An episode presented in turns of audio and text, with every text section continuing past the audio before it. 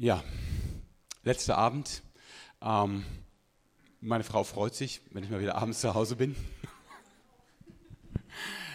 ähm, und äh, ich war total gern bei euch und bin auch noch total gern bei euch.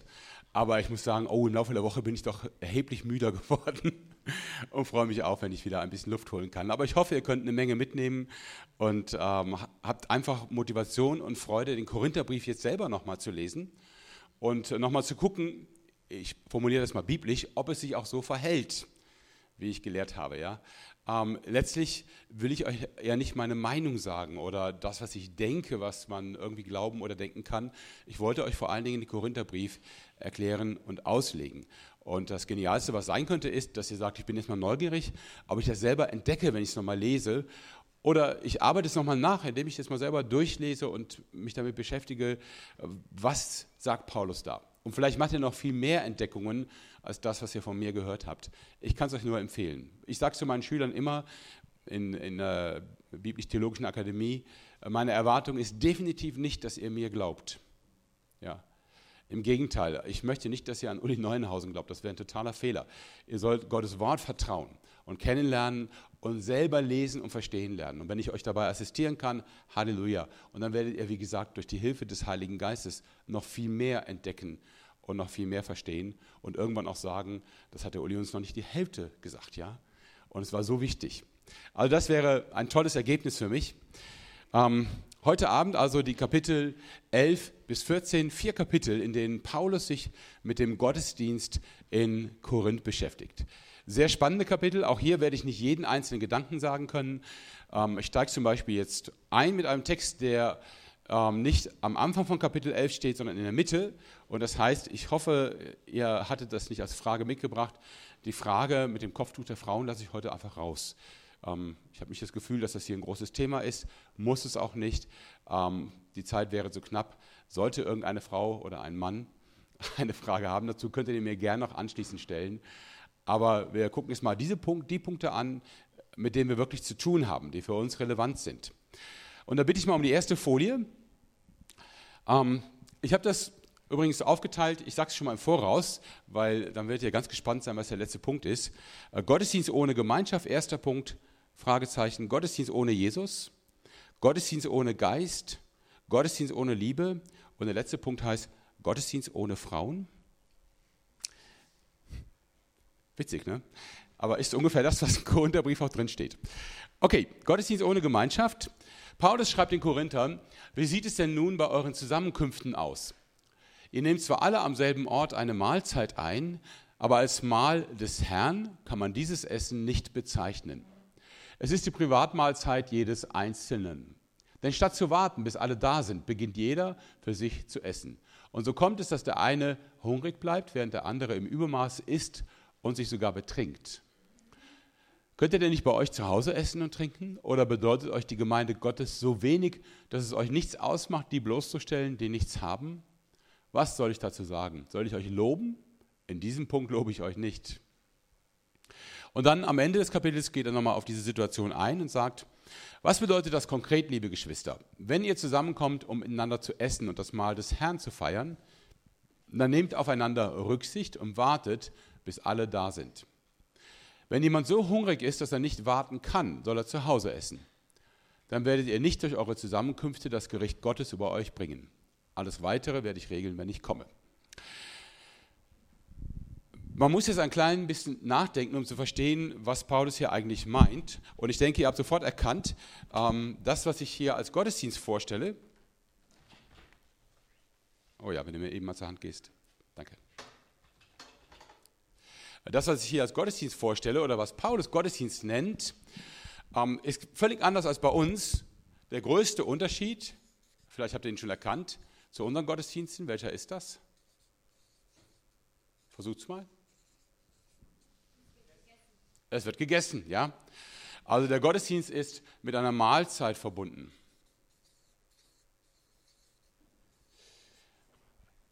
Das ist nicht nur in Korinth so gewesen, sondern äh, begegnen, dem begegnen wir öfters im Neuen Testament. Schon bei den ersten Gottesdiensten, also in der Apostelgeschichte, in Jerusalem, wo auf einen Schlag Tausende von Menschen zum Glauben kommen und dann Gottesdienst feiern.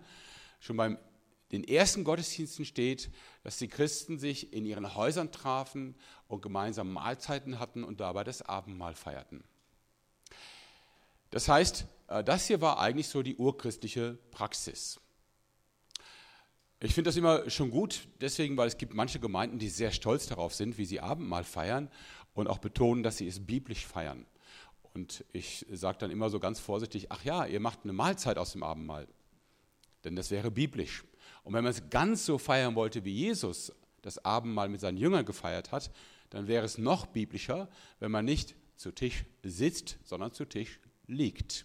Denn das hat Jesus gemacht. Das waren keine Stühle, auf denen sie waren, sondern das waren so eine Art ähm, Sitzkissen oder ähnliches, wo man seitlich drauf lag, mit dem linken Arm gestützt und mit dem rechten hat man dann vor einem flachen Tisch gegessen.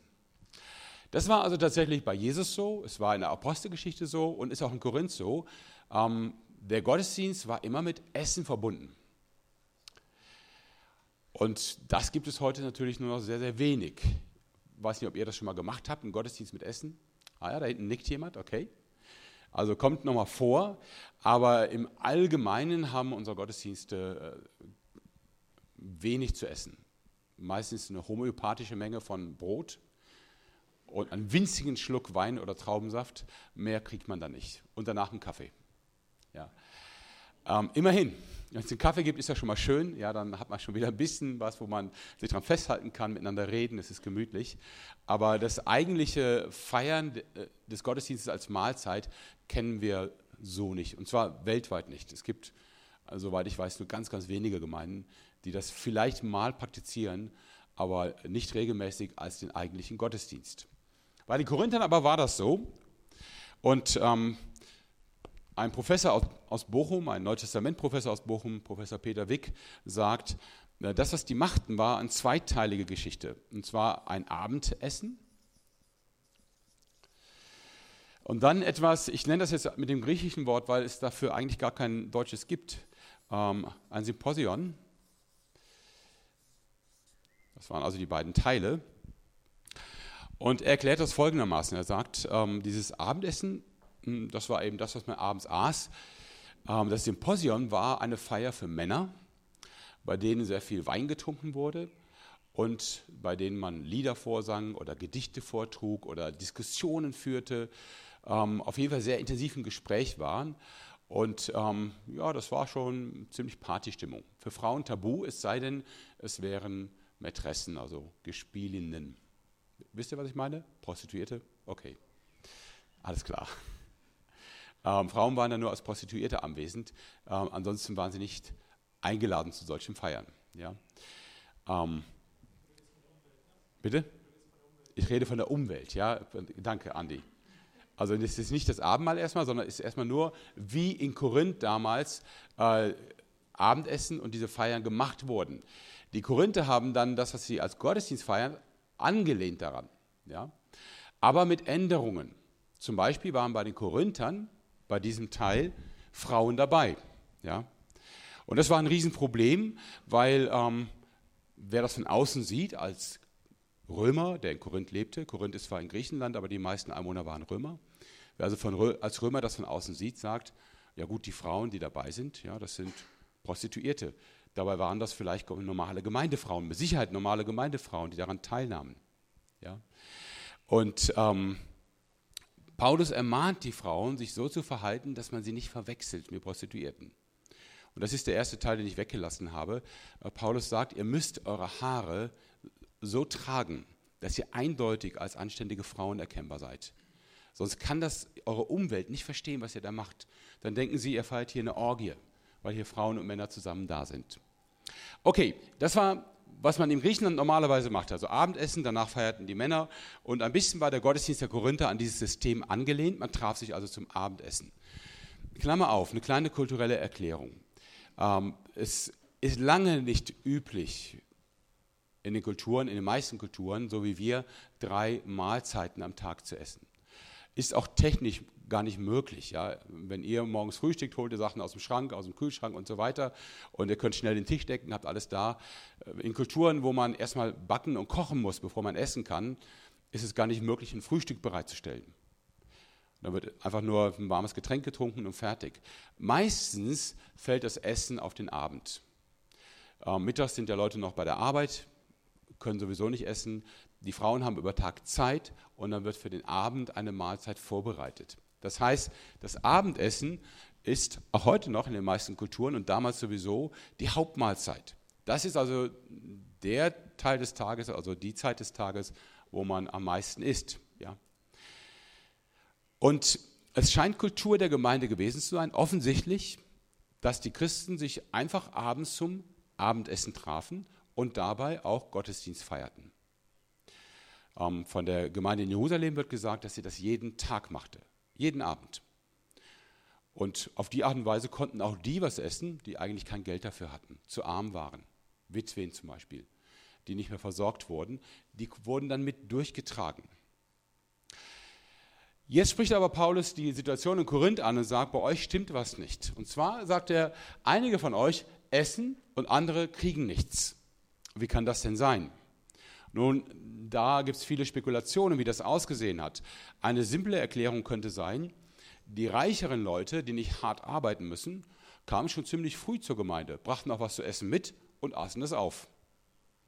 Die Ärmeren, die Sklaven zum Beispiel, ähm, die erstmal alle ihre Arbeit fertig haben mussten, kamen später, rochen noch die Reste, kriegten aber nichts mehr und hungerten.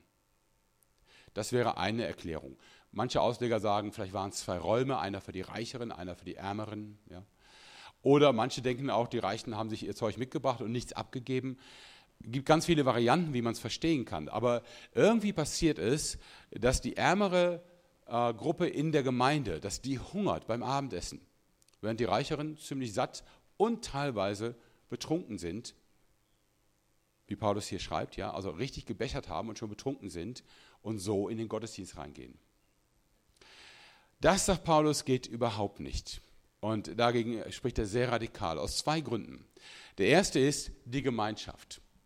Gemeinde ist nicht nur ein Programm oder Gottesdienst in der Gemeinde ist nicht nur ein Programm, wo man sich trifft und gemeinsam auf eine Bühne guckt und danach sagt, ja, war gut oder schlecht. Gottesdienst ist auch Gemeinschaft. Wir gehören im Gottesdienst zusammen. Ja, wir sind Familie. Und das soll zumindest nicht widerlegt werden in der Art, wie wir miteinander umgehen. Man soll das merken können, dass hier eine Verbindung ist. Wenn man als Familie zum Abendessen zusammenkommt, sollte man im Idealfall ja auch nicht einfach schweigend am Tisch sitzen, essen, wieder aufstehen und gehen, sondern man hat miteinander zu tun, man schenkt einander Aufmerksamkeit, man zeigt, wir gehören zusammen. Das, sagt Paulus, macht ihr kaputt mit der Art und Weise, wie ihr feiert. Ihr beschämt die, die nichts haben. Die kommen und sind nicht nur hungrig, sondern schämen sich auch dafür, dass sie so arm sind, dass sie sich nichts leisten können dass sie das nicht auf die Reihe kriegen. Ja. Ihr beschämt die, die nichts haben. Ihr lasst sie richtig, ihr demütigt sie richtig, ihr lasst sie richtig klein werden vor euch. Ja.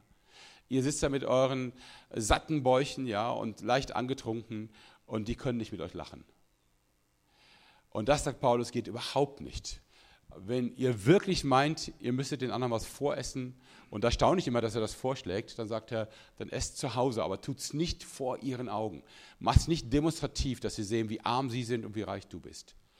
Also versuche in der Gemeinde zu zeigen, dass du zu den anderen dazugehörst, auch wenn sie arm sind, auch wenn sie Außenseiter sind in der Gesellschaft, äh, wenn sie vielleicht überhaupt nicht deine Linie, dein Stil, dein Niveau oder sonst was sind, sie gehören zu dir. Wie gesagt, wir essen heute nicht mehr miteinander und ähm, irgendwie ist das nicht mehr ganz unser Thema. Was aber bleibt, ist die Herausforderung zu zeigen, ich bin solidarisch mit allen in der Gemeinde. Also auch mit denen, wo ich dann vielleicht hingehe und denke, naja, der hat keine Bildung und wenn ich mit ihm rede, da kommt nicht richtig was rüber. Nein, er ist mein Bruder.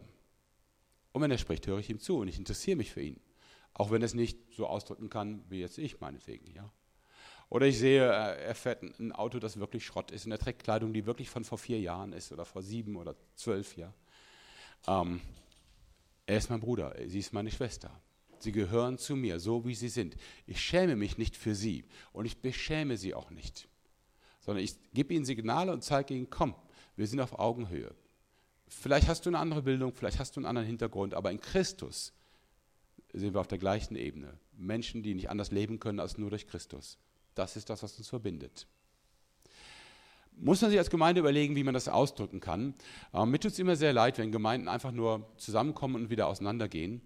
Und ähm, Leute, die zum Beispiel Gäste sind, stehen da, keiner spricht sie an, weil man kennt sie ja nicht, ja. Ähm, keiner fragt, wie geht's, wie kommst du hierher, kann ich dir was erklären und so weiter. Das tut mir total leid. Das ist ähnlich wie Paulus es sagt. Du lässt Leute spüren, du bist fremd. Ja, wir kennen dich nicht. Anstatt einladend zu sein, anstatt Gemeinschaft zu signalisieren, anstatt zu sagen, komm, lass uns mal zusammen einen Kaffee trinken und so weiter. Ihr habt das interessant gelöst als KFO, also die, die von euch in der KFO sind, mit äh, Gottesdienst und danach Hauskreise nennt ihr das oder Kleingruppen? Hauskirchen, Hauskirchen genau. Ja. Und äh, das ist, finde ich, eine sehr, sehr gute Lösung. Ähm, ihr seid, wenn ihr Gottesdienste feiert, ziemlich viele. Und es ist schwer, Gemeinschaft in so einer großen Menge auszudrücken. Aber durch die Hauskirchen macht ihr ein klein bisschen das, was damals in Korinth oder auch in Jerusalem üblich war. Ihr schafft Gruppen, die überschaubar sind und wo man Gemeinschaft wirklich leben kann, wo man sich mal wirklich angucken kann, wer ist denn noch da, miteinander reden kann, Gemeinschaft pflegen kann. Esst ihr auch in den Hauskirchen? Amen. Gute Spur. Wunderbar. Gebt es bitte nicht auf, ja? Sehr, sehr gut. Also das ist der erste Punkt des Paulus, dass er sagt, äh, Gottesdienst ist immer auch Gemeinschaft. Du bist nie einfach nur du, du und Gott und du gehst dahin, nimmst dir dein Programm mit und bist wieder weg, sondern äh, du bist, wenn du Gott, für Gott da bist, bist du immer auch im Verbund deiner Schwestern und Brüder und du gehörst zu ihnen und sie gehören zu dir. Ihr wisst, Freunde kann man sich aussuchen, Verwandte nicht. Das ist in der Gemeinde genauso. Das ist kein Club, den du dir zusammensuchst, die Gemeinde. Und wenn da Leute sind, die dir auf die Nerven gehen oder die schwierig sind äh, oder die immer das Gleiche erzählen oder die viel zu viel erzählen, ja, ähm, die gehören zu dir, ob dir das passt oder nicht. Ja. Wenn das deine Kinder wären, würden sie auch zu dir gehören und du wirst nicht sagen, ah nee, so ein Kind wollte ich gar nicht, ja, sondern du bist mit ihnen verwandt und du kannst es auch gar nicht ändern und du sollst es auch nicht ändern. Im Gegenteil, daran wird ja Christus sichtbar, dass wir nicht ein Verein sind von Leuten, die die gleichen Hobbys haben und die gleichen Interessen und die gleichen Typen sind, sondern das, was uns zusammenhält, ist nicht unsere Persönlichkeit, auch nicht unsere Herkunft, sondern ist Jesus Christus. Und je ungewöhnlicher die Konstellation, je ungewöhnlicher die Zusammensetzung der Gemeinschaft, desto stärker wird das deutlich, Christus hält hier die Leute zusammen. Wenn Christus nicht wäre, würden die schreiend auseinanderlaufen. Oder sagen, nee, das muss ich mir nicht antun. Ja? Ähm, ich kenne so Leute, hm, wie soll ich sagen, wo einem das Ohr blutig wird, ja, und man denkt, oh Herr, wenn ich den Kaffee aufhabe, suche ich mir irgendjemand anders, ja. Aber es sind trotzdem meine Geschwister. Ich kenne die Leute, die erzählen mir zehn Minuten lang aus ihrem Leben und ich verstehe überhaupt nichts, weil sie das nie so gelernt haben, das so zu erzählen, dass auch rüberkommt, was sie eigentlich meinen. Und trotzdem versuche ich ihnen zu signalisieren, es ist okay. Du darfst so sein, wenn du mit, wenn mit mir redest, ja. Und ich, ich lasse das nicht abtropfen und ich sage auch nicht, ich suche mir jetzt mal einen intelligenteren Gesprächspartner oder sonst was, ja. Sondern äh, auch du hast Recht auf Gemeinschaft mit mir. Und manchmal beim Abendmahl, wenn ich das Brot nehme, dann denke ich an so einen Vers aus 1. Korinther 10, den haben wir noch nicht besprochen. Der eine Leib, von dem wir nehmen, ist das nicht der Leib Christi? Ist das nicht die Gemeinschaft des Leibes Christi? Das eine Brot, von dem wir nehmen? Dann nehme ich das Brot und sage zu Jesus, okay Jesus, mit diesem Brot bekenne ich mich nicht nur zu dir, sondern auch zu jedem Bruder und jede Schwester, die hier im Raum ist. Die gehören zu mir und ich gehöre zu denen. Amen. Und dann esse ich von dem Brot, ja. Aber manchmal sollte man das laut für sich klären, dass man bewusst zu den Männern und Frauen der Gemeinde steht. Sie gehören zu uns. Heißt nicht, dass sie alles richtig machen und immer toll sind, aber sie gehören zu mir und ich gehöre zu ihnen. Okay, das ist also das Erste, was Paulus sagt. Ähm, die Art und Weise, wie er das hier feiert, ist zwar nicht mehr ganz heidnig, zum Glück nicht, ja, das wäre schlimm, aber christlich ist es auch nicht. Ja. Beim Abendessen geht es nur um Sattwerden, es geht nicht um Gemeinschaft. Falsch. Essen, zumindest als Gemeinde, Essen hat immer den Sinn, Gemeinschaft auszudrücken. Ja, auch wenn es Pizza gibt, drücke ich Gemeinschaft aus. Und gucke, dass mein Nachbar satt wird, zum Beispiel. Ja, das drückt ja auch Gemeinschaft aus. Ähm, und schaue nicht, dass ich nur da bin, um zu essen. Paulus sagt, wenn das dein Problem ist und wenn du Heißhunger hast oder du musst immer anderen die Pfanne leer essen, dann isst einfach zu Hause schon mal vor. Ja, dann hast du das Problem nicht mehr. Ähm, Abendessen. Im Neuen Testament kann man erkennen, dass auch bei Jesus, das, das, war zwar nicht diese Reihenfolge wie in der korinthischen Gesellschaft, aber dass auch bei Jesus äh, das Brot des Abendmahls während des Abendessens verteilt wird. Der Wein, der dann rumgeht, wird nach dem Abendessen getrunken. Auch das ist ein Unterschied dazu, wie wir heute Abendmahl feiern. Äh, früher hat man das getrennt gemacht. Erstmal das Brot, dann wurde weiter gegessen. Wenn man fertig war, dann gab es den Wein. Das wird hier vielleicht ähnlich gewesen sein, außer dass in diesem Zug der Wein ein bisschen viel war und manche Leute betrunken. Und Paulus sagt, ihr könnt nicht so mit der Gemeinschaft umgehen. Es geht um Gemeinschaft, es geht hier nicht um euer Sattwerden, das könnt ihr zu Hause machen. Sondern wenn ihr miteinander esst, dürft ihr auch satt werden, aber bitte so, dass alle satt werden. Und das klar wird, wir gehören zusammen, wir sind Familie. Das zweite, Gottesdienst ohne Jesus? Fragezeichen. Paulus spricht jetzt weiter über Abendmahl und sagt, seid euch also darüber im Klaren, jedes Mal, wenn ihr von dem Brot esst und aus dem Becher trinkt, verkündet ihr den Tod des Herrn, bis der Herr wiederkommt. Wer daher auf unwürdige Weise von dem Brot isst oder aus dem Becher des Herrn trinkt, macht sich am Leib und Blut des Herrn schuldig. Deshalb soll sich jeder prüfen und erst dann soll er von dem Brot essen und aus dem Becher trinken. Denn wer isst und trinkt, ohne sich vor Augen zu halten, dass es bei diesem Mahl um den Leib des Herrn geht, der zieht sich mit seinem Essen und Trinken das Gericht Gottes zu. Das ist übrigens auch der Grund, weshalb so viele von euch schwach und krank sind. Manche aus eurer Gemeinde sind sogar gestorben. Würden wir uns selbst einer kritischen Beurteilung unterziehen, dann müsste der Herr uns nicht richten. Wenn er uns allerdings straft, tut er es, um uns auf den rechten Weg zu bringen, damit wir nicht zusammen mit der übrigen Welt verurteilt werden. Das klingt jetzt richtig gefährlich. Vorsicht, Abendmahl. Wenn du hier einen Fehler machst, bist du erst krank, aber vielleicht stirbst du auch irgendwann. Ja? Ähm, klingt wirklich gefährlich. Und wenn ich denke, wie viele Leute auf der Welt Abendmahl nehmen und keine Ahnung von Jesus haben, denke ich, also so ganz durchgehendes Muster ist es nicht, zum Glück. Sonst hätten wir Millionen von Toten. Ja? Ähm, Paulus will auch gar nicht sagen, dass es immer so passieren muss. Er sagt nur, ihr Korinther, guckt mal, bei euch passiert im Moment mehr, als ihr versteht. Das hat auch damit zu tun, wie ihr mit Jesus umgeht. Und ähm, ich möchte eine Passage erklären. Ich weiß nicht, wie ihr sie auffasst. Ich weiß nur, dass oft Leute das missverstehen. Und deswegen ist mir das sehr wichtig. Paulus sagt, die Krux bei der Geschichte ist, auf würdige Art und Weise das Abendmahl zu feiern. Also nicht unwürdig, sondern würdig. Und es gibt viele Leute, die verstehen dieses Würdigsein so, dass man sich persönlich qualifizieren muss. Aber manche Gemeinden sagen das auch. Also wenn du jetzt im Frieden mit Gott bist und im Frieden mit deinem Nächsten und hast keinen Streit und äh, alles ist gut, dann darfst du das Abendmahl nehmen. Und wenn nicht, dann lass es einfach an dir vorübergehen. Von mir sollen die Gemeinden das sagen, aber dieser Text sagt das nicht.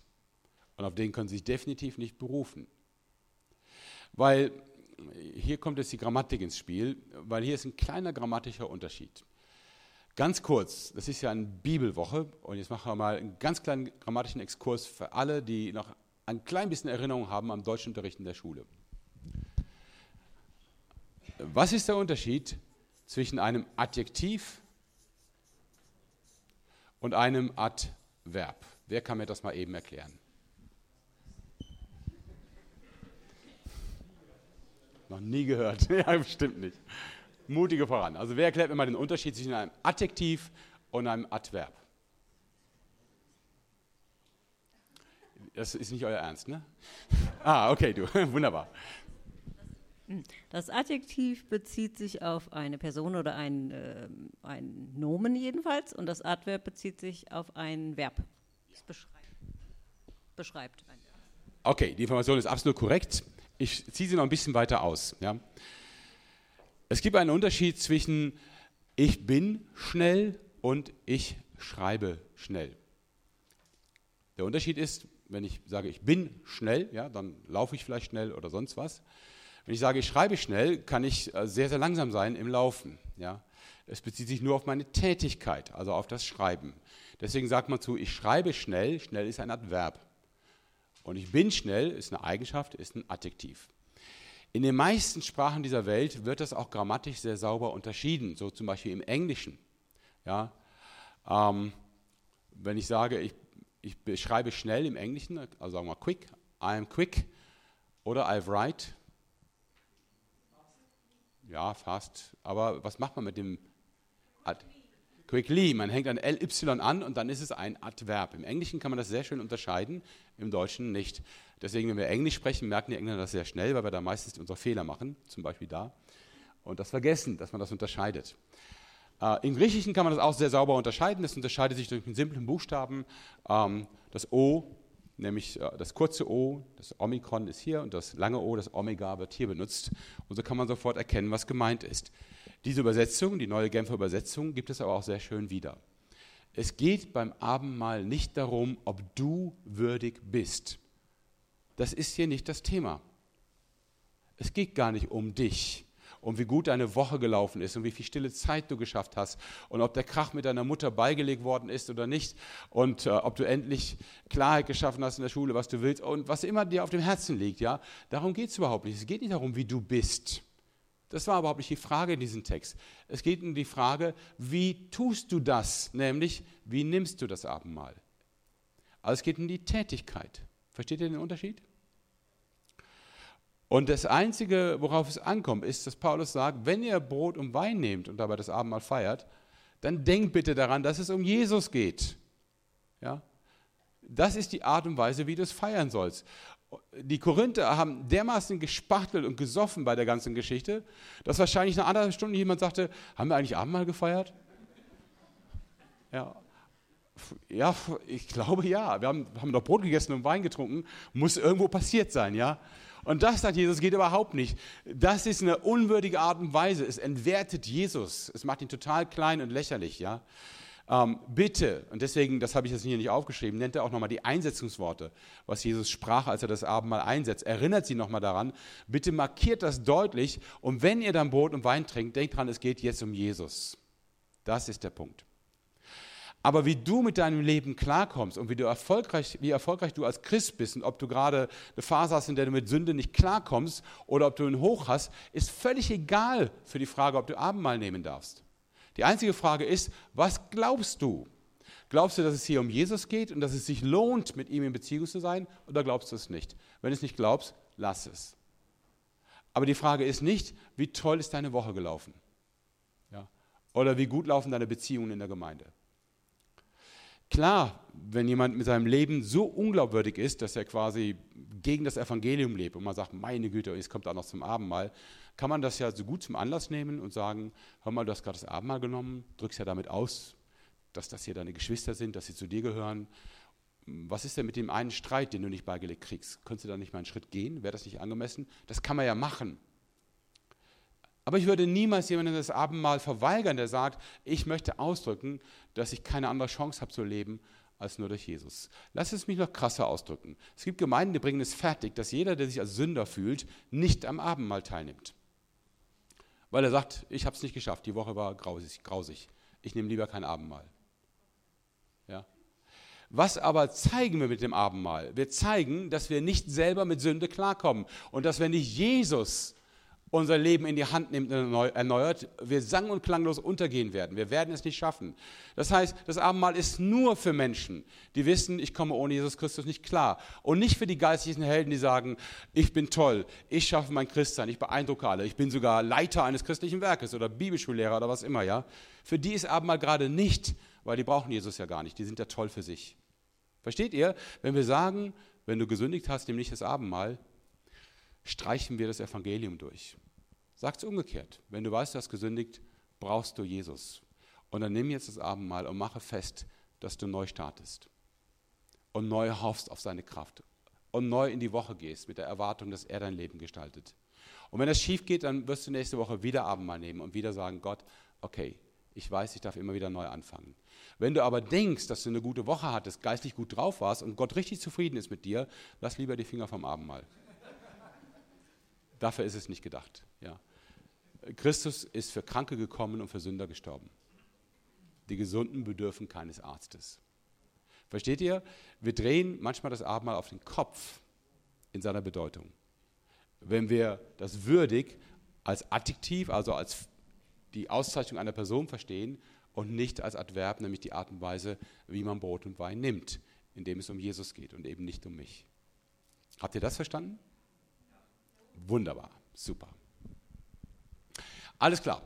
Was ist jetzt mit den Krankwerden? Also wer dann am Sonntag nicht konzentriert bei Jesus war, das sehen wir am Montag sofort. Ne? Den besuchen wir dann im Krankenhaus und sagen, na, war nicht gut gestern, ne?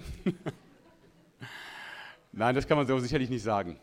Ähm, aber man muss tatsächlich sagen, die Tatsache, dass wir heute eben kein Essen mehr haben, innerhalb dessen das Abendmahl gefeiert wird, liegt nun mal daran, dass die Kirche in den ersten Jahrhunderten diese Anweisung des Paulus gelesen hat und gedacht hat, wir müssen einen riesen Zaun um das Abendmahl ziehen. Ja? Ein Zaun, wo drauf steht, Vorsicht, elektrisch geladen, du machst einen Fehler, dann kostet dich das Leben.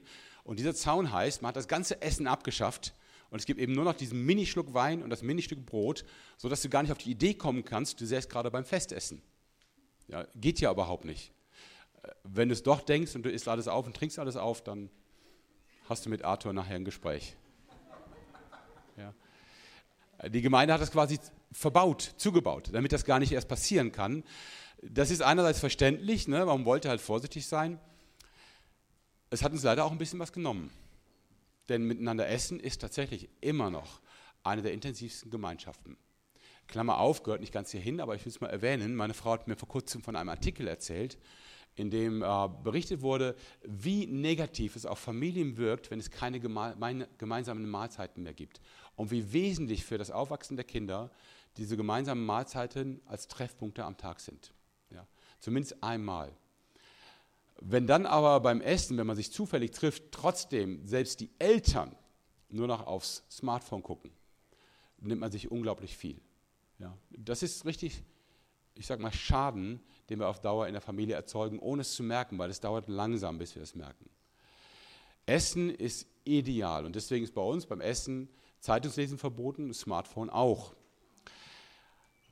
wenn dann doch mal mein Smartphone klingelt und ich denke, da ist was Wichtiges über meine Frau und ich gucke drauf, zücken dann meine Kinder die Smartphones, machen ein Foto für die Familien-App und sagen, meine Eltern beim Essen.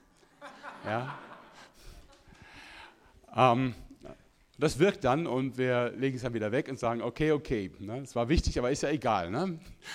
Ähm, ist gut, dass Sie diese DNA so haben. Ja? Schützt eure Mahlzeiten. Ähm, das sind ganz, ganz wichtige Begegnungspunkte. Es gibt einen Theologen, äh, Tyson heißt der, der hat ein ganzes Buch darüber geschrieben, dass die Art, wie Jesus evangelisiert, im Wesentlichen aus Essen bestand. Und wenn man es mal so sieht und mal die Evangelien durchgeht, stellt man fest, bei vielen Gelegenheiten ist Jesus beim Essen mit irgendwelchen Leuten, immer und immer wieder. Ja, nicht nur, aber viel. Ja. Und wenn beim Essen dann mal der Wein fehlt, dann vermehrt er sogar Wein. Und Brot auch. Ja. Und selbst bei dem gefürchteten Gespräch am Ende seines Dienstes, kurz vor der Himmelfahrt, als er endlich mit Petrus klären muss, was hast du da gemacht, als du geschworen hast, mich nicht zu kennen? Und wie willst du weiter mit mir leben? Selbst dieses Gespräch beginnt mit einem Frühstück. Johannes 21. Als Petrus Jesus begegnet und es ist kurz vor dem Gespräch, sagt Jesus, komm, setz dich und iss was. Okay, könnt ihr nochmal spezieller darüber nachdenken. Ich will heute Abend über Gottesdienst reden, nicht über Essen.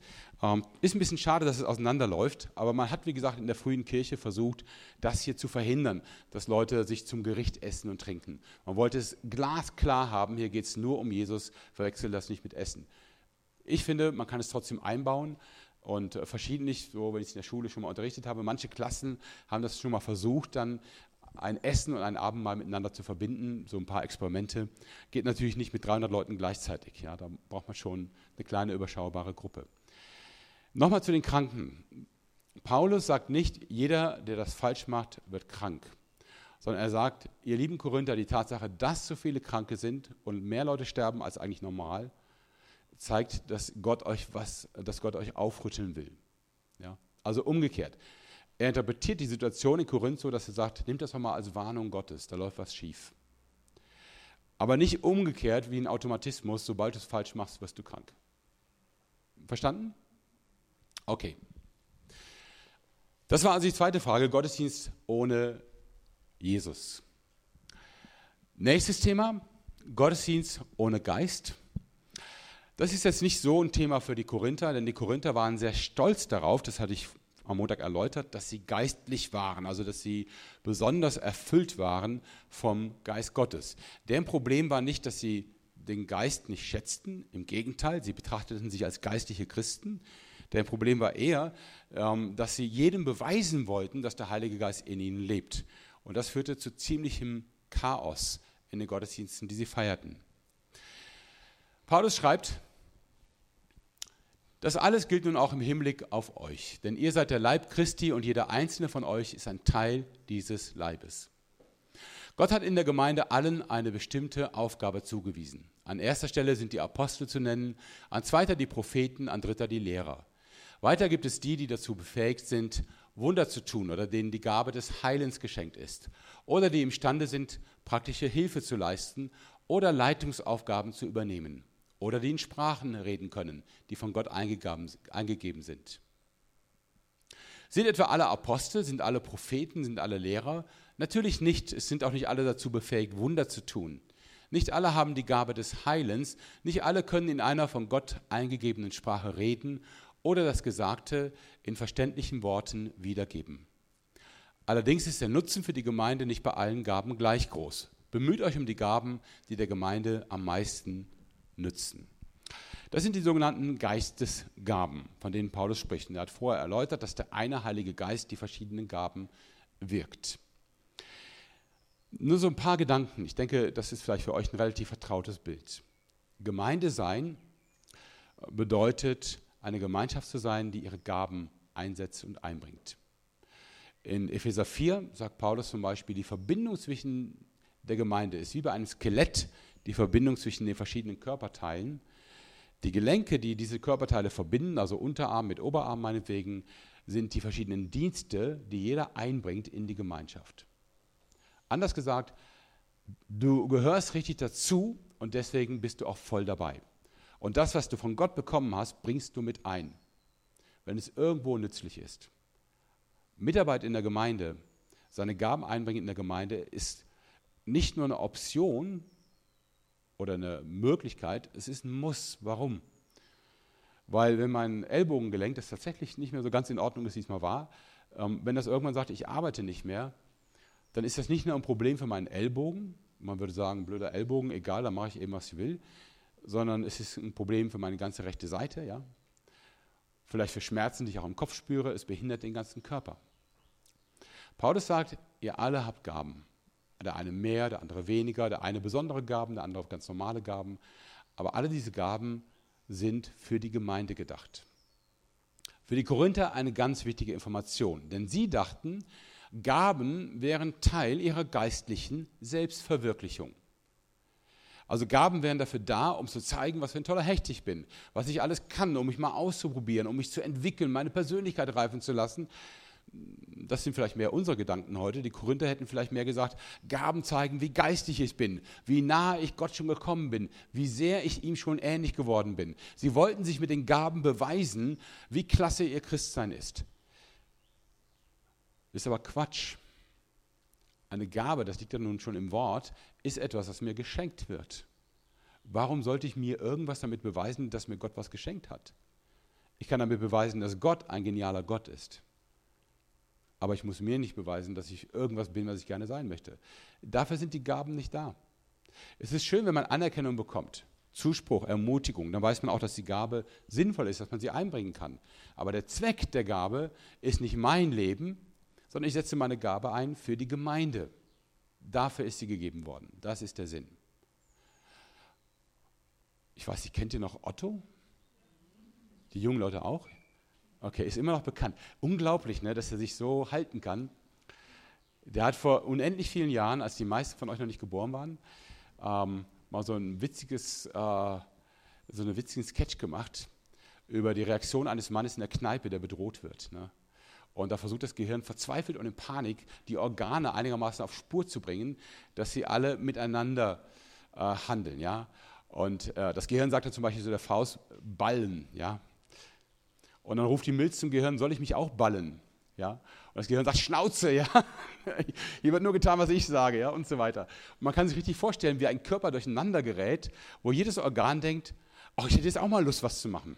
Ja, es wäre doch eine gute Gelegenheit. Und das, was die Faust kann, kann ich schon lange. Ja, ich weiß nicht, wie sich das anfühlt, wenn die Milz ballt, aber ich hätte Angst davor. Ich hoffe, sie tut es nicht, ja. Ähm,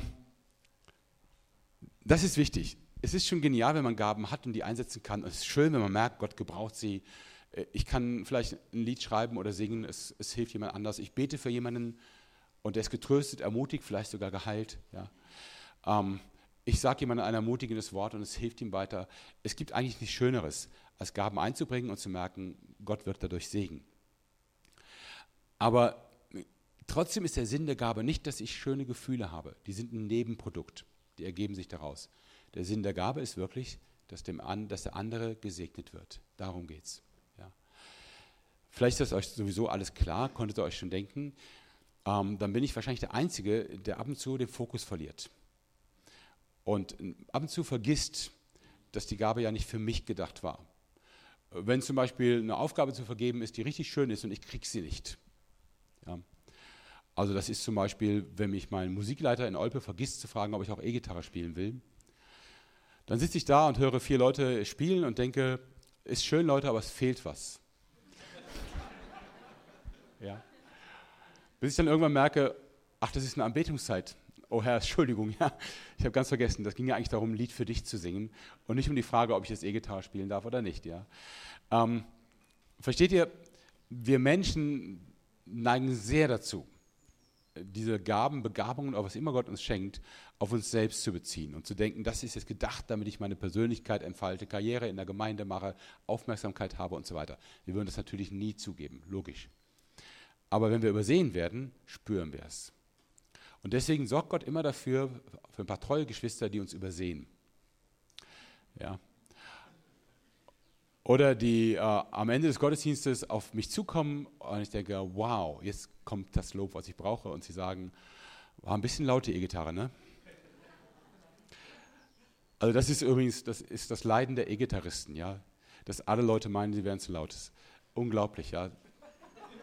Wir hören uns fast überhaupt nicht. Wir haben nur dieses Hämmer vom Schlagzeug im Ohr, ja.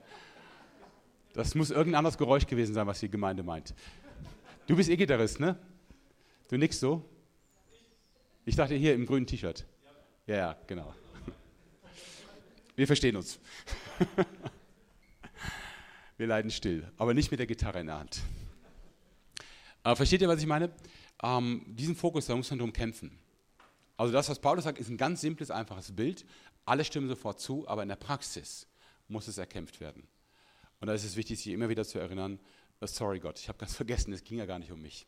Ja.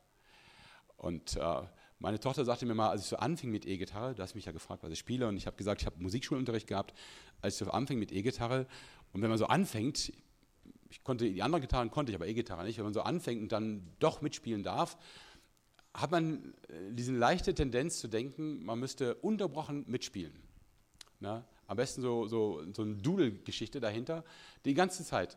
Und meine Tochter hat mir irgendwann, die ist sehr begabte Musikerin als Saxophonistin, gesagt, Papa, das Wichtigste an der Musik sind die Pausen.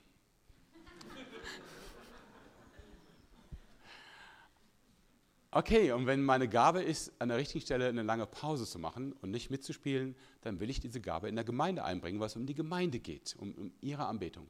Und nicht darum, wie ich mich dabei fühle und ob ich denke, da müsste viel, viel mehr E-Gitarre drin sein und so weiter. Ihr wisst es, kennt es, könnt es auf eure Gaben beziehen und verstehen und wisst jetzt, was Paulus meint. Ähm, wir haben vielleicht nicht die Idee, dass wir äh, Gaben haben müssen, um zu beweisen, dass wir gute Christen sind. Vielleicht sind wir nicht ganz so falsch auf der Spur wie die Korinther. Aber wir sind natürlich schnell bei uns. Das andere, Gemeinde ohne unsere Gaben geht nicht. Ihr müsst sie einbringen. Ja. Diese Gemeinde lebt nicht von, was weiß ich, Leuten wie Andi und Arthur und anderen, ich kenne es euch nicht so gut, die hier die Verantwortung haben und alle anderen ziehen halt irgendwie mit, sondern die Gemeinde lebt vom Beitrag von jedem Einzelnen. Und Paulus führt dieses Bild, das habe ich jetzt nicht hier auf Folie, führt das ja noch ein bisschen mehr aus und sagt, dabei gibt es auch nicht eine Unterscheidung zwischen beste Glieder und weniger gute Glieder. Ja? Er sagt, die Glieder am Leib, also die Körperteile, ähm, für die wir uns eher schämen, denen geben wir die meiste Ehre, die kriegen die meiste Kleidung. Versteht ihr, was er meint? Er sagt, es gibt äh, bestimmte Körperteile, die würden wir nie zeigen, ja, weil wir anständig sind. Äh, für die schämen, würden wir uns schämen, wenn wir nackt rumlaufen würden. Also geben wir ihnen Kleidung und ziehen sie an. Also wir bemühen uns am meisten um die, wo wir sagen, ah, das will ich eigentlich gar nicht, dass sie so bekannt werden. Es gibt die Unterscheidung nicht, heißt das bei Paulus, zwischen wichtig und weniger wichtig, bedeutsam und weniger bedeutsam, sehr schön anzusehen und weniger schön anzusehen. Wenn ihr jemanden in der Gemeinde habt, für den ihr euch schämt, dann gebt ihm mehr Ehre, sagt Paulus. Kümmert euch besser drum. Ja?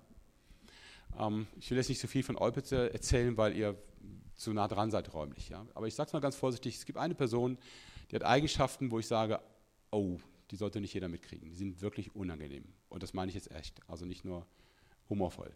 Äh, die sind wirklich sehr unangenehm. Aber wir grenzen ihn nicht aus, sondern im Gegenteil. Wir geben uns umso mehr Mühe, ihm zu helfen, diese Eigenschaften zu kontrollieren. Ähm, wir geben ihm mehr Aufmerksamkeit und mehr Konzentration, damit auch er vernünftig innerhalb der Gemeinschaft leben kann. Das ist, was Paulus meint. Auch die sichtbaren Teile sind nicht wichtiger als die unsichtbaren. Am Körper ist es sogar umgekehrt so. Wenn man dir den kleinen Finger nimmt, den jeder sehen kann, sieht nicht mehr so schön aus, aber leben tust du ganz normal. Wenn man dir eine Niere nimmt, die man nicht sieht, weitaus unangenehmer. So ist es in der Gemeinde auch. Es gibt keinen Rang der Gaben. Es gibt manchmal Leute, die haben von einer Gabe besonders viel oder vielleicht sogar mehrere Gaben. Warum Gott das so macht, weiß ich nicht, aber ist dann eben so. Aber es gibt keinen Rang und es gibt auch keine geistliche Position. Und letzte Bemerkung dazu: Eine Gabe macht dich auch nicht geistlicher. Definitiv nicht. Also dadurch, dass du was kannst, bist du kein besserer Christ. Ich sage das mal auf mich bezogen und ich meine das sehr, sehr ernst. Die Tatsache, dass ich ein christliches Werk leite und Bibelschullehrer bin und so weiter, bringt überhaupt nichts für, meine, für meinen christlichen Alltag. Ich muss genauso wie ihr jeden Tag mich neu aufraffen zu sagen, ich will Christus vertrauen und ich will meine Sorgen abwerfen. Und ich muss genauso manchmal kämpfen zu sagen, ich will jetzt wieder richtig Gebetszeit haben und nicht schlampig werden. Ich kämpfe genauso mit Disziplin und allem, was so einen als Christ bewegen kann. Ich habe genauso Versuchungen wie ihr, falle auch manchmal genauso rein, muss Buße tun und neu anfangen. Die Frage, welches Amt, welche Aufgabe, welche Begabung du hast, hat nichts damit zu tun, wie geistlich du dich hältst oder wie sehr du Gott nahe bist. Das macht keinen Unterschied. Es hat nur etwas damit zu tun, auf welche Art und Weise du der Gemeinde dienen kannst. Gemeinde mit Geist, nicht ohne Geist. Nächster Teil. Der ist ganz simpel. Gemeinde Gottesdienst ohne Liebe. Ähm, ich will den auch nur ganz kurz abhandeln, weil Paulus den mittendrin hier einfügt in diese Gottesdienstteile und jetzt plötzlich von Liebe spricht. Eigentlich kennen wir ja den Text nur von Hochzeiten. Ja, da wird er immer vorgelesen und Mann und Frau gucken sich an und denken, ja, das werde ich 60, 70 Jahre durchhalten. Ähm, die Liebe ist geduldig, freundlich, sie kennt keinen Neid, sie spielt sich nicht auf, sie ist nicht eingebildet, sie verhält sich nicht taktlos, sie sucht nicht den eigenen Vorteil, sie verliert nicht die Beherrschung, sie trägt keinem etwas nach. Und fünf Tage später denkt sie, wenn er noch einmal seine Socken liegen lässt. Okay, klar, das ist äh, maximaler Anspruch. Warum hier mitten in den Kapitel über Geistesgaben und Gottesdienste und so weiter? Weil Paulus sagt, wenn ich in Sprachen rede, die von Gott eingegeben sind, in irdischen Sprachen oder sogar in der Sprache der Engel, aber keine Liebe habe, bin ich nichts weiter als ein dröhnender Gong oder eine lärmende Pauke. Wenn ich prophetische Eingebungen habe, wenn mir alle Geheimnisse enthüllt sind und ich alle Erkenntnis besitze, wenn mir der Glaube im höchsten nur denkbaren Maß gegeben ist, sodass ich Berge versetzen kann, wenn ich alle diese Gaben besitze, aber keine Liebe habe, bin ich nichts. Wenn ich meinen ganzen Besitz an die Armen verteile, wenn ich sogar bereit bin, mein Leben zu opfern und mich bei lebendigem Leib verbrennen zu lassen, aber keine Liebe habe, nützt es mir nichts. Das heißt, die Frage, was lohnt sich eigentlich als Christ im Hinblick darauf, was zählt vor Gott, hängt nicht an der Gabe, sondern hängt an der Liebe. Also an der Frage, für wen oder für was tue ich das, was ich tue. Und da ist es völlig egal, ob du Kaffee kochst oder eine Predigt hältst. Wenn der Prediger keine Liebe hat zu seinen Leuten, der Kaffeekocher aber mit Liebe Kaffee kocht, dann hat er bei Gott was gewonnen. Es nützt ihm was und der Prediger nicht. Selbst wenn alle Leute sagen, das war aber eine schöne Predigt, bringt ihm gar nichts. Die Liebe macht einen Unterschied. Vielleicht denkt ihr bei dem dritten Vers, äh, sich selber opfern für andere, das muss doch Liebe sein. Das geht doch gar nicht anders. Kann man in den Tod gehen für seinen Glauben, ohne zu lieben? Naja, klar kann man das. Schaut einfach mal die Selbstmordattentäter an, dann wisst ihr, wie das geht. Ja, da habt ihr genau das. Also, den Unterschied macht die Frage, für wen tue ich es? Tue ich es aus Liebe zu Jesus und zu den Menschen oder tue ich es aus Liebe zu mir? Ähm, mein älterer Bruder, ich habe schon mal, glaube ich, von ihm erzählt, übrigens Zahnarzt, ähm, der hat eine Gabe, und zwar ist das die Gabe des Kaffeekochens. Er kann auch Zähne behandeln, aber ähm, macht er jetzt nicht in der Gemeinde. Aber er liebt Kaffee. Ähm, er hat mir mal voller Begeisterung äh, Katzenkaffee serviert. Kennt ihr Katzenkaffee? Ja? Also es sind Kaffeebohnen, die von einer bestimmten Katze in den Plantagen gefressen werden. Die fermentieren dann im Darm der Katze und dann werden die Bohnen wieder ausgeschieden, brauchen nur noch gemahlen zu werden und ergeben eben Katzenkaffee. Ein Pfund um die 300 Dollar. Ja, also richtig, richtig teuer. Und da hat er mir mit viel Liebe so ein Schlückchen Kaffee in der Tasse serviert. Ich habe den dann getrunken, er guckte mich mit großen Augen an und schmeckt wie Kaffee. Ich habe dann keinen mehr bekommen. Er hat für in seiner Praxis, ähm, die ist aber nicht hier, also von daher keine Werbung, aber er hat in seiner Praxis eine italienische, gebrauchte italienische Kaffeemaschine für zweieinhalbtausend Euro stehen, mit so diesen riesen Hebeln und allem drum und dran. Also Kaffee ist sein Leben. Ähm, und dann irgendwann hat er zu der Gemeinde gesagt, wisst ihr was? Ich ähm, mache euch ein Angebot. Ich kaufe für die Gemeinde auch eine gebrauchte italienische Kaffeemaschine. Und ich stelle mich hinten in die Gemeinde nach dem Gottesdienst und biete für 1 Euro die Tasse den Leuten einen guten Kaffee an. Und dann können sie sich entscheiden, ob sie das kostenlose braune Gesöff trinken wollen, was ihr immer hinstellt, oder ob sie guten Kaffee trinken wollen. Und äh, mit dem Euros zahle ich die Maschine ab und wenn die abgezahlt ist, dann gehen alle Euros für die Gemeinde und für eure Projekte. Ja? Und seitdem, das ist schon viele Jahre her, steht mein Bruder jeden Gottesdienst, nach, jeden Sonntag nach Gottesdienst hinten in der Gemeinde, der hat so ein, so ein Wägelchen, wo seine riesen Maschine drauf ist und macht Kaffee für die Leute. Und sagt zu mir, Uli, ich bin der bestinformierte Mann in der Gemeinde. Ja, die Leute stehen ja immer zwei, drei Minuten, warten auf ihren Kaffee und er erfährt alles. Ja? Und er sagt, Uli, das, das Größte für mich war, dass irgendwann ein Mann kam und sagte, ja, ich war vor vier oder sechs Wochen, war ich das erste Mal bei Ihnen in der Gemeinde und danach auch wieder nicht. Und heute Morgen, als ich aufwachte, dachte ich, du musst ja wieder einen guten Kaffee trinken. Dann kam er zum Gottesdienst. Ja. Ich finde es auch total witzig, was das ausmacht, diesen Kaffee, ist die Liebe, die mein Bruder reinlegt. Ja, mit der er das tut für andere. So als äh, Zahnarzt ähm, der sehr wichtig sein könnte und sehr intelligent wirken könnte, sich hinter eine Kaffeemaschine zu stellen und zu sagen, ich brauche Kaffee für die Gemeinde, finde ich einfach toll. Ja? Super, und es ist seine Leidenschaft und er achtet darauf, dass der Kaffee auch gut bleibt und so weiter. Und er dient damit der Gemeinde und es nützt der Gemeinde. Sie ist gesegnet dadurch. Versteht ihr den Unterschied? Liebe macht einen Unterschied. Und das sind vielleicht viele Dinge, die du dann tust, die sieht überhaupt niemand. Du besuchst deinen Nachbarn, Du versuchst einem Migranten mal ein paar Brocken Deutsch beizubringen. Ähm, du hörst jemandem zu, dem sonst in der Woche keiner zuhört, deswegen redet er ja so viel. Weil nach sieben Tagen vielleicht du die Erste bist oder der Erste, der mal bereit ist, nicht zwischenzureden, zu sagen, du, ich habe gerade was vor. Ja. Du hebst ein Stück Papier auf oder machst ein bisschen Dreck weg, den keiner gesehen hat, weil du denkst, ist schöner so. Das ist Taten der Liebe. Taten nicht für dich selber, sondern für andere. Für mich ist das immer der höchste Ausdruck, also nicht der einzige hoffentlich, aber der höchste Ausdruck, wenn ich aufs Klo gehe und denke, Mist, es gibt immer noch Männer, die wissen nicht, wie man eine Klobürste benutzt. Und dann denke, jetzt machst du es weg. Und das mache ich dann auch. Und keiner weiß, dass das eigentlich nicht meine Sauerei war. Keiner hat es gesehen. Ja? Manchmal denke ich, vielleicht hat jemand auch eine Kamera hier angebracht und testet einfach, wie Christen reagieren, wenn sie verschmutzte Klos sehen. Ähm,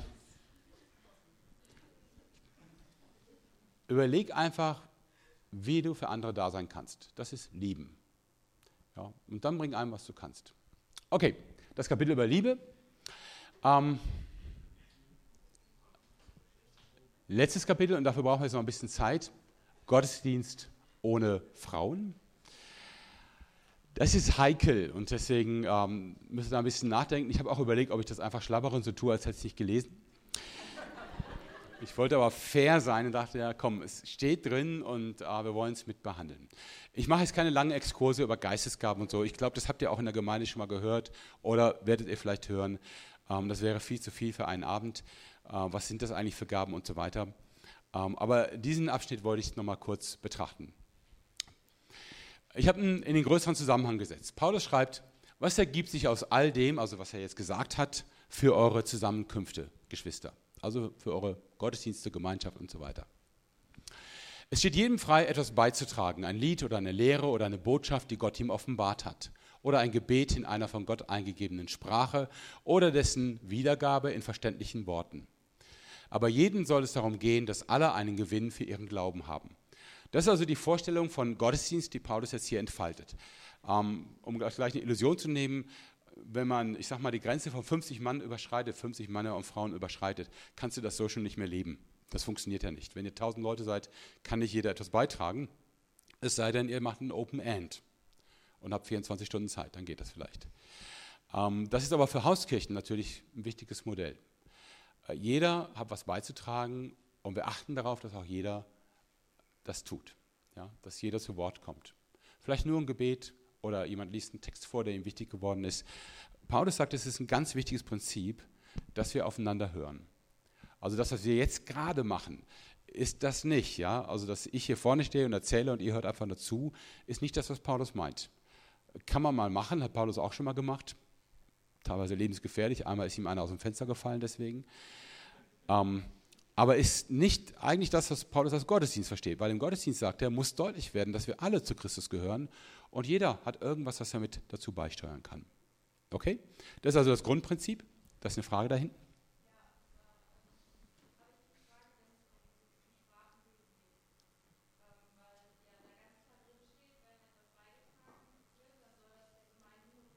Ja. Ja. Genau. Richtig.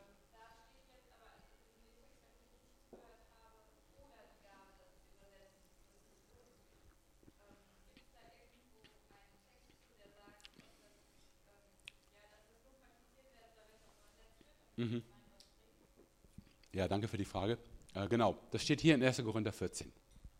Ich habe nur das Thema nicht aufgerissen, aber genau das ist, was Paulus sagt. Das ist das Thema von 1. Korinther 14, deswegen hier die Zusammenfassung. Guck bei all dem, was du einbringst, dass es ein Gewinn für alle ist. Und Paulus sagt, wenn du jetzt in fremden Sprachen sprichst, aber nichts übersetzt, hast du was davon, aber kein anderer. Deswegen lass es. Wenn du aber weißt, da ist jemand, der hat die Gabe des Übersetzens und macht das auch, dann kannst du es machen und er übersetzt es und alle haben was davon. Also Paulus plädiert ganz massiv für einen verständlichen Gottesdienst. Also einen Gottesdienst, in dem man versteht, was passiert und auch was gesagt wird. Das ist ein ganz großes Anliegen. Ja, und du hast also vollkommen recht. Und es ist auch tatsächlich hier dieses Kapitel, wo genau das betont und hervorgehoben wird. Verstehbarkeit ist der höchste Maßstab. Denn Gott ist, springe ich ein bisschen, Gott ist nicht ein Gott der Unordnung. Er bezieht sich dabei auf ähm, zum Beispiel die komische Gewohnheit, ihr habt das auch in dem Video gesehen, ähm, dass ein Prophet spricht und dann kommt ein anderer und sagt, ha, ich habe eine Eingebung und der andere hört aber nicht auf zu sprechen, dann sprechen sie eben zu zweit na, und keiner versteht mehr, was sie sagen. Vielleicht spricht sogar ein Dritter und wenn ein Gast da ist, sagt er, was ein Chaos. Ja. Und Paulus sagt, Gott ist nicht ein Gott der Unordnung. Ähm, er bezieht sich also auf einen Gottesdienst, in dem man verstehen kann, was passiert. Wir Deutschen führen diesen Satz meistens weiter mit, Gott ist nicht ein Gott der Unordnung, sondern der Ordnung. Ja? Zumindest der deutsche Gott ist ein Gott der Ordnung. Ja. Aber hier ist Unordnung nicht der Gegensatz zu Ordnung, sondern zu Frieden. Gott ist ein Gott des Friedens. Ja? Also es geht nicht darum, dass Paulus sagt, äh, Gott liebt das hundertprozentig ordentlich, ja. Die Stuhlreihen hier sind leicht versetzt. Ich glaube nicht, dass das Gott gefällt. Ja. Da hätte jemand vorher mal mit einem Faden entlang gehen können und gucken, ob die wirklich genau auf einer Reihe sind. Ja. Denn Gott ist ein Gott der Ordnung. Quatsch. Ja. Ähm, wir Deutschen lieben Ordnung. Gott liebt sie auch, aber anders als wir. Und manches hasst er wahrscheinlich auch, was wir in Ordnung haben.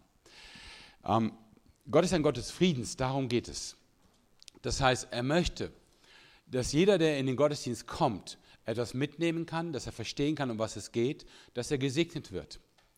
Und dass man sich nicht bekriegt im Gottesdienst, nach dem Motto, wer ist der bessere Prediger, wer hat bessere prophetische Aussagen, wer kann länger in Sprachen reden und so weiter, wer ist geistlicher von uns, wer hat es mehr drauf. Das wäre Unfrieden, genau das geht nicht. Er ist ein Gott des Friedens, also soll man Gottesdienst so gestalten, dass dieser Frieden auch sichtbar wird. Das ist jetzt auch die Überschrift für diesen Abschnitt für die Frauen. Also es beginnt mit Frieden. Wie es in allen Gemeinden derer, die zu Gottes heiligen Volk gehören, ist, sollen sich auch bei euch die Frauen während der Zusammenkünfte still verhalten.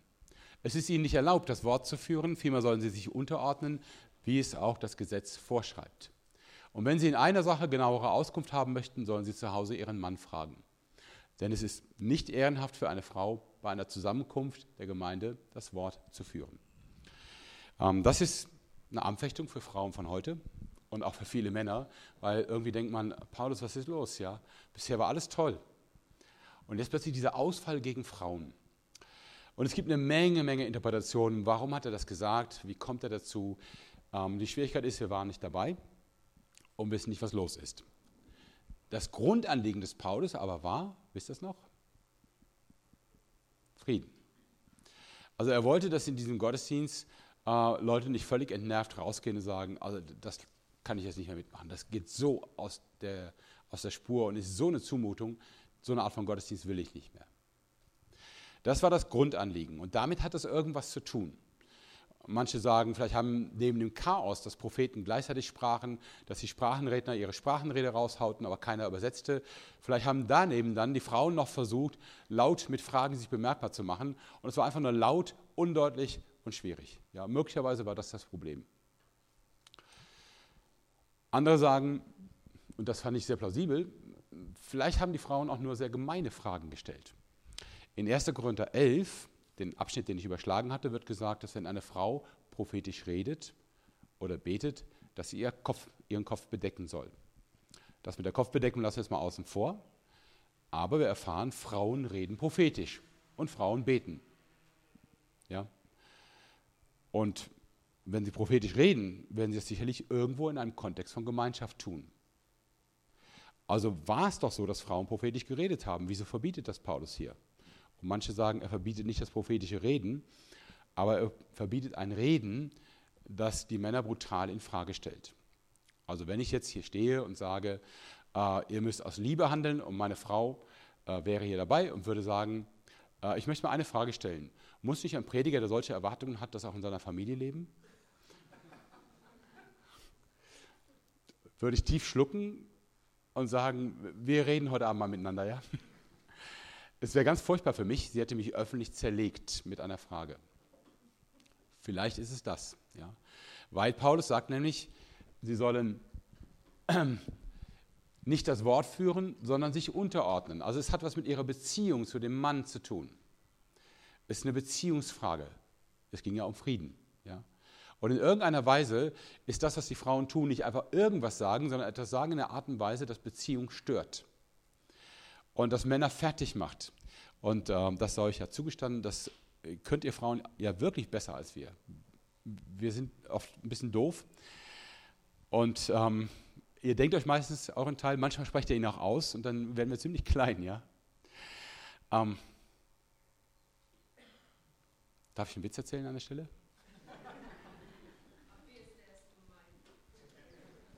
Der soll nur beweisen, dass Frauen intelligenter sind als Männer. Vielleicht habe ich es ihm auch irgendwann mal schon erzählt, aber ähm, wenn ihr schon wisst, verratet nicht. Eine Frau fährt zu schnell, hinter ihr Polizei in Zivil, überholt sie, der Polizist hält sie also an, steigt aus, kommt an das Fenster der Frau und sagt, äh, Sie sind zu schnell gefahren. darf ich mal Ihren Führerschein sehen? Die Frau sagt, habe ich nicht. Ähm, haben Sie nicht dabei? Nein, ich habe überhaupt keinen Führerschein. Ja, Moment mal, Sie fahren nach Auto. Ja, das Auto habe ich geklaut. Sie haben also keine Fahrzeugpapiere? Nein. Und, und von wem haben Sie es geklaut? Da saß einer drin, den habe ich erschossen, die Leiche habe ich in den Kofferraum getan, die Waffe ins Handschuhfach. Polizist geht leicht zurück von der Türe, ja, etwas verstört, geht zurück zum Einsatzwagen und holt Verstärkung. Also telefoniert, dass Verstärkung kommt. Verstärkung kommt, der andere Polizist kommt wieder zu der Frau an das Fenster, sagt, guten Tag, ich bin der Vorgesetzte von diesem Polizisten, äh, darf ich mal Ihren Führerschein sehen? Die Frau greift zu der Handtasche, holt einen Führerschein, sagt, hier, Fahrzeugpapiere, hier, würden Sie bitte mal das Handschuhfach öffnen? Sie öffnet das Handschuhfach, ist nichts drin. Darf ich mal in Ihren Kofferraum gucken? Öffne den Kofferraum, auch nichts drin. Sagt der Vorgesetzte, ich verstehe das nicht. Mein Kollege hier sagt, Sie hätten keinen Führerschein, keine Papiere, den Wagen geklaut, den Fahrer erschossen, die Waffe im Handschuhfach und die Leiche im Kofferraum. Ach, sagt die Frau. Und nachher wird er noch behaupten, ich wäre zu schnell gefahren.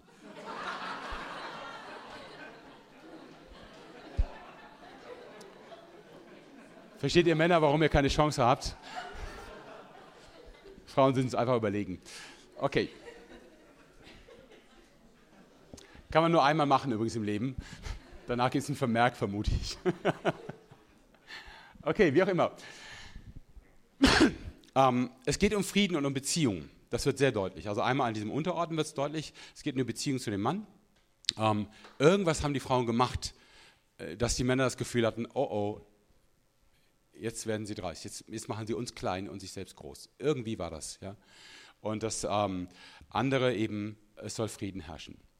Äh, drei Kennzeichen in diesem kurzen Text zeigen, dass es auf die damalige Kultur bezogen ist. Das erste ist, dass Paulus anfängt mit, wie in allen Gemeinden derer, die zu Gottes heiligen Volk gehören. Punkt, Punkt, Punkt. Also wie es in allen Gemeinden üblich ist, könnte man übersetzen. Das heißt, er bezieht sich auf eine Gewohnheit, eine Sitte, die damals in allen Gemeinden üblich war, weil es wohl auch in der Kultur so war. In der römischen Kultur zum Beispiel durfte eine Frau auch nicht ungefragt öffentlich reden. Das war nicht erlaubt. Das heißt, es ist auf eine Kultur bezogen, wo man heute sagen müsste, das ist aber nicht mehr unsere Kultur. Ja. Wäre auch schwierig für Angela Merkel. Und für Hannelore Kraft war es auch schwierig. Wie auch immer, ähm, das ist nicht mehr unsere Kultur. Es ist nicht üblich, dass Frauen nicht reden in der Öffentlichkeit. Das war im ersten Jahrhundert so, ist aber heute nicht mehr so. Auch nicht in allen Gemeinden, schon lange nicht mehr in allen Gemeinden. Das zweite, der zweite kulturelle Hinweis ist, sie sollen sich unterordnen, wie es auch das Gesetz vorschreibt. Wenn ihr jetzt das Alte Testament durchsucht und fragt, wo ist dieses Gesetz, werdet ihr erstaunt feststellen, es gibt es nicht. Sage nicht nur ich, kannst du in jedem Kommentar nachlesen. Manche sagen, vielleicht ist das so eine Anspielung auf den Fluch in Genesis 3,16. Nach deinem Mann wird dein Verlangen sein, er, er, aber wird über dich herrschen. Das war aber kein Gesetz, das war ein Fluch, den Gott ausgesprochen hat über die Frau. Das Gesetz, dass eine Frau sich unterordnen muss, gibt es nicht. Und es recht kein Gesetz, das sagt, dass eine Frau schweigen muss. Gibt es überhaupt nicht, ist gar kein Thema im Alten Testament. An keiner einzigen Stelle. Was meint denn Paulus dann? Von was für einem Gesetz spricht er? Habt ihr eine Idee? Ja, da hinten. Möglicherweise, und das halte ich auch für plausibel, vom weltlichen, also vom römischen Gesetz. Ich hatte es ja gerade erläutert, es war, habe jetzt auch keinen Paragraphen, aber es, man weiß aus der römischen Kultur, dass eben Frauen äh, nicht einfach öffentlich auftreten durften. Ja. Wenn überhaupt, dann nur, wenn sie vorher Männer um Genehmigung fragen. Also wahrscheinlich eher das römische Gesetz. Das alttestamentliche Gesetz ist es nicht, definitiv nicht. Und das Dritte, es ist nicht ehrenhaft für eine Frau, für eine Frau bei einer Zusammenkunft der Gemeinde das Wort zu führen, also zu sprechen. Auch das hat mit Kultur zu tun. Empfindung von Ehre und Schande, das, wofür ich mich schäme und so weiter, ist das, was die Kultur mir anerzieht. Das ist nicht angeboren. Ehrgefühl hat jeder Mensch auf dieser Welt. Aber für was, also was für ihn wichtig ist in der Ehre und was weniger wichtig ist, das vermittelt die Kultur. Ja? Und deswegen, wenn es eine Frau von euch was sagt hier, sind wir Männer nicht peinlich berührt und sagen, oh no, welche Schande, sie hat gesprochen. Wir haben das Gefühl überhaupt nicht. Das gibt es nicht in unserer Kultur. Das ist nicht Teil unserer Kultur. War es mal vor 200 Jahren vielleicht, aber ist es heute nicht mehr. Ja? Das heißt, diese drei Dinge, ähm, die Sitte der Gemeinden, das Gesetz der Römer und die Ehre einer Frau nicht zu reden. Ähm, diese drei Dinge sind heute anders. Die Sitten der Gemeinden sind anders, die deutschen Gesetze sind anders und unser Ehrgefühl ist anders. Und das heißt, man muss verstehen, was will Paulus mit dem Text und ihn dann so umsetzen, wie er in unsere Kultur passt. Und was will Paulus? Frieden. Darum geht's. Und das heißt, Männer und Frauen müssen sich in der Gemeinde wohl oder übel zusammensetzen und sich fragen, wie kriegen wir gemeinsam Gottesdienste gestaltet, sodass beide, Männer und Frauen, sich geliebt, aufgehoben, wertgeschätzt, respektiert fühlen. Dass es funktioniert miteinander. Und dass Gäste gerne kommen und sagen, boah, hier ist eine Atmosphäre, in der Liebe spürbar ist. Wie leben wir Liebe miteinander? Wie leben wir Frieden miteinander? Das ist die Frage. Nicht, wie kriegen wir endlich mehr Rechte für die Frauen durchgeboxt? Oder wie halten wir die dominante Stellung des Mannes? Ja? Letzte Trutzburg der Herrschaft der Männer, KFO Gummersbach. Ja? Darum darf es nicht gehen. Das wäre nicht Frieden. Das wäre Krieg, wo man versucht zu gewinnen. Auch hier gilt das Prinzip der Liebe. Die Frauen überlegen, wie können wir den Männern helfen, dass sie in der Gemeinde leben können. Und die Männer überlegen, wie können wir den Frauen helfen, dass sie in der Gemeinde leben können. Wenn beide das tun, kann gar nichts passieren. Schwierig ist immer, wenn einer es vergisst. Dann ist der andere sauer. Und dann ist das mit der Liebe gar nicht mehr so einfach. Ja. Paulus schildert das sehr schön in Epheser Kapitel 5. Da sagt er über die Ehe, beide sollen sich einander unterordnen. Epheser 5, Vers 21. Ordnet euch einander unter. Ihr lieben Männer, ich habe eine schlechte Nachricht. Nicht nur die Frauen ordnen sich euch unter, ihr ordnet euch auch den Frauen unter.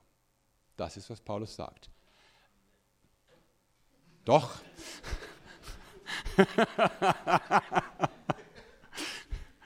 Gespräch. Beide ordnen sich unter. Nur die Art, wie sie es tun, die ist unterschiedlich. Am Ende dieses Abschnitts in Epheser 5 sagt Paulus, die Männer, indem sie ihre Frauen lieben. Und zwar nicht nur lieben im Sinne von, ich tue ja nichts Böses, sondern indem sie bereit sind, ihr Leben für sie zu geben. Und die Frauen, indem sie ihre Männer respektieren.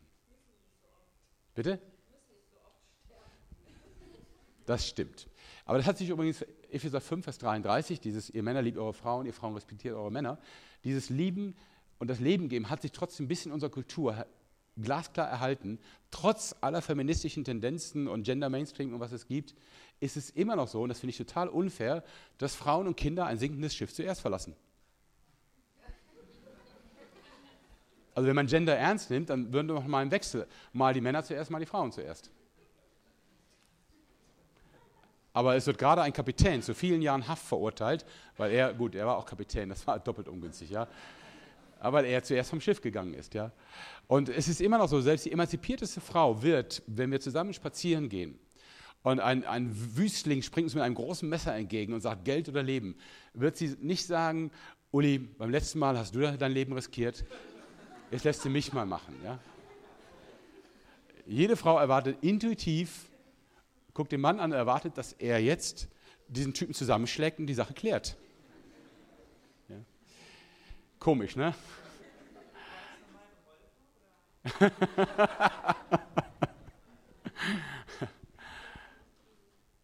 also, beide ordnen sich unter nach Epheser 5. Die Männer sind besonders gefordert, nicht an sich zu denken, sondern an die Frau. Alles zu tun, dass sie wertgeschätzt ist und leben kann. Die Frauen sind besonders gefordert, dem Mann Respekt zu zeigen. Und natürlich gibt es immer die Situation, dass der Mann denkt, na, so liebenswert ist er heute aber nicht. Ja? Und die Frau denkt, na, das nötigt mir jetzt keinen Respekt an. Ne? Ähm, das ist eine Aufgabe. Und da muss man manchmal auch durch, auch wenn der andere es nicht verdient. Das ist ja gerade das Besondere daran. Deswegen begründet das Paulus in Epheser 5 damit, ihr Frauen ordnet euch euren Männern unter, wie Christus als dem Haupt. Ihr Männer liebt eure Frauen, wie Christus die Gemeinde liebt. Er begründet es, begründet es von Christus her, von Jesus her. Es geht um ihn. Und wenn ihr euch erinnert, haben wir damit auch angefangen in Korintherbrief, und das kam auch in dieser Präsentation raus. Paulus erklärt die ganze Frage, wie wir leben können, wie wir Gottesdienste feiern, immer von Christus her. Und auch das hier ist keine Prinzipienreiterei. Also dürfen Frauen das sagen und wenn ja, aber viel oder doch nicht oder geht es Moderation und Gebet nicht oder Gebet und Moderation nicht, dürfen sie Lieder vorschlagen. Ähm, was dürfen sie? Dürfen sie vielleicht sogar mal was an die Gemeinde richten oder sagen? Das Ganze hat mit Jesus zu tun. Wie können wir Männer und Frauen in der Gemeinde so miteinander leben lassen, wie Christus es möchte? Mit Respekt und Liebe. Wie kann Christus auf diese Art und Weise sichtbar werden? Wie wird sein Glanz sichtbar in der Gemeinde? Wie können wir Beziehungen so miteinander leben, dass Menschen reinkommen und merken, das, was ihr erzählt, sehen wir auch in eurem Leben. Sehen wir in eurem Umgang miteinander. Das ist die Herausforderung. Okay? Habt ihr noch Fragen?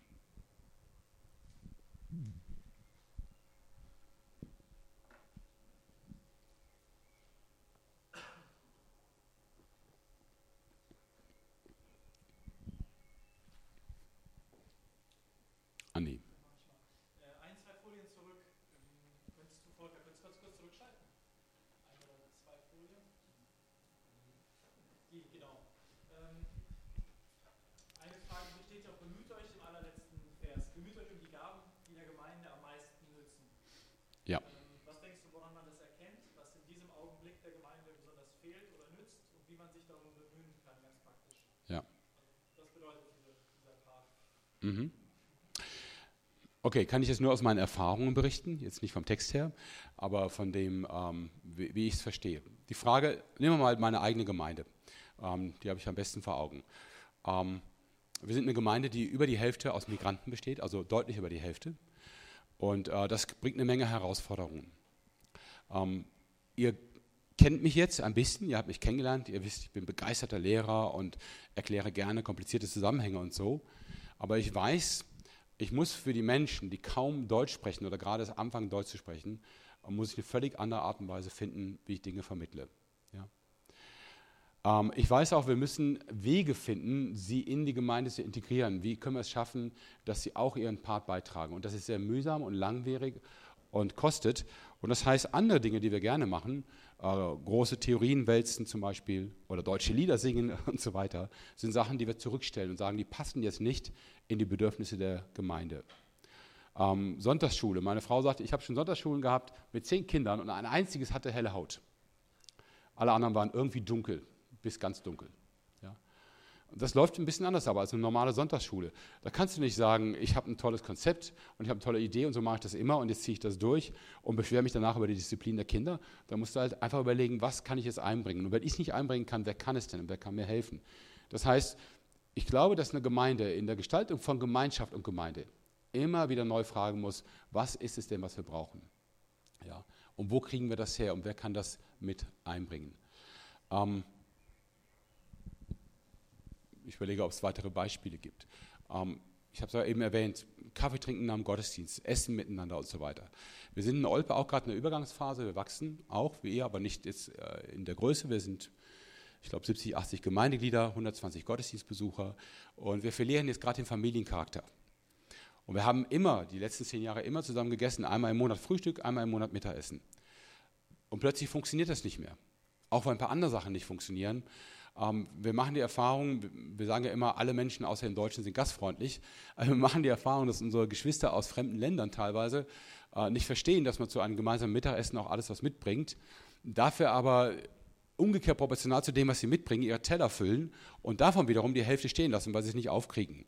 Andere in der Gemeinde essen lieber wenig, damit die was haben und es erzeugt Missstimmung und jetzt haben wir erstmal das Essen sein gelassen. Ja. Ähm, was brauchen wir jetzt? Wie können wir uns einbringen? Nicht einfach weitermachen, sondern die Fragen der Liebe stellen. Was nützt jetzt der Gemeinde am meisten? Sollen wir das Essen wieder anfangen, vielleicht anders, in zwei Gruppen teilen? Ähm, wie kriegen wir Geschwister motiviert, sich mit einzubringen? Wie können wir verhindern, dass sich irgendwelche Frauen auspowern und am Ende keine Lust mehr haben? Wie können wir die Last gemeinsam tragen? Müssen wir einen ganz neuen Modus finden, wie wir Gemeinschaft pflegen, vielleicht gar nicht übers Essen. Sollen wir es so machen wie ihr? Einfach einmal Hauskreis, einmal Gottesdienst und so weiter. Ähm, diese Frage ist für mich einfach immer die Neujustierung, die uns davor bewahrt, einfach das zu machen, was wir traditionell machen. Das ist die Befreiung von Traditionen. Äh, ihr merkt schon, ich bin begeisterter Funktionalist. Ich freue mich über alles, was funktioniert. Das ist auch bei mir im Wiedennest das Motto. Ich sage als Leiter vom Wiedennest, Ich möchte nicht, dass wir irgendetwas machen, weil wir es immer schon gemacht haben, sondern dass wir immer die Frage stellen, wer braucht das und wem nützt das? Na, wer hat Segen davon? Und gibt es was, was vielleicht viel mehr Segen bringt, sollen wir es wechseln. Und was keinen Segen bringt, machen wir auch nicht mehr.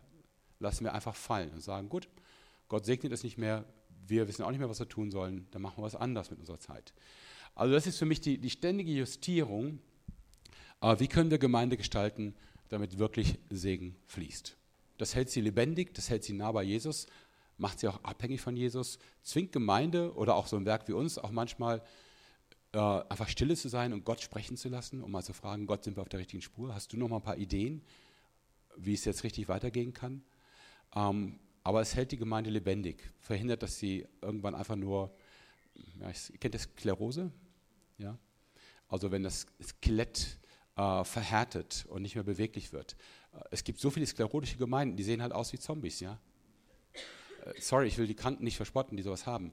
Aber wenn eine Gemeinde so aussieht, dann meistens deswegen, weil sie einfach nur fortsetzt, was sie immer schon gemacht hat und nicht darüber nachdenkt, was sind echte Taten der Liebe jetzt und hier und für genau die Menschen, die gerade vor mir sitzen. Das wäre für mich die Frage nach dem Nutzen.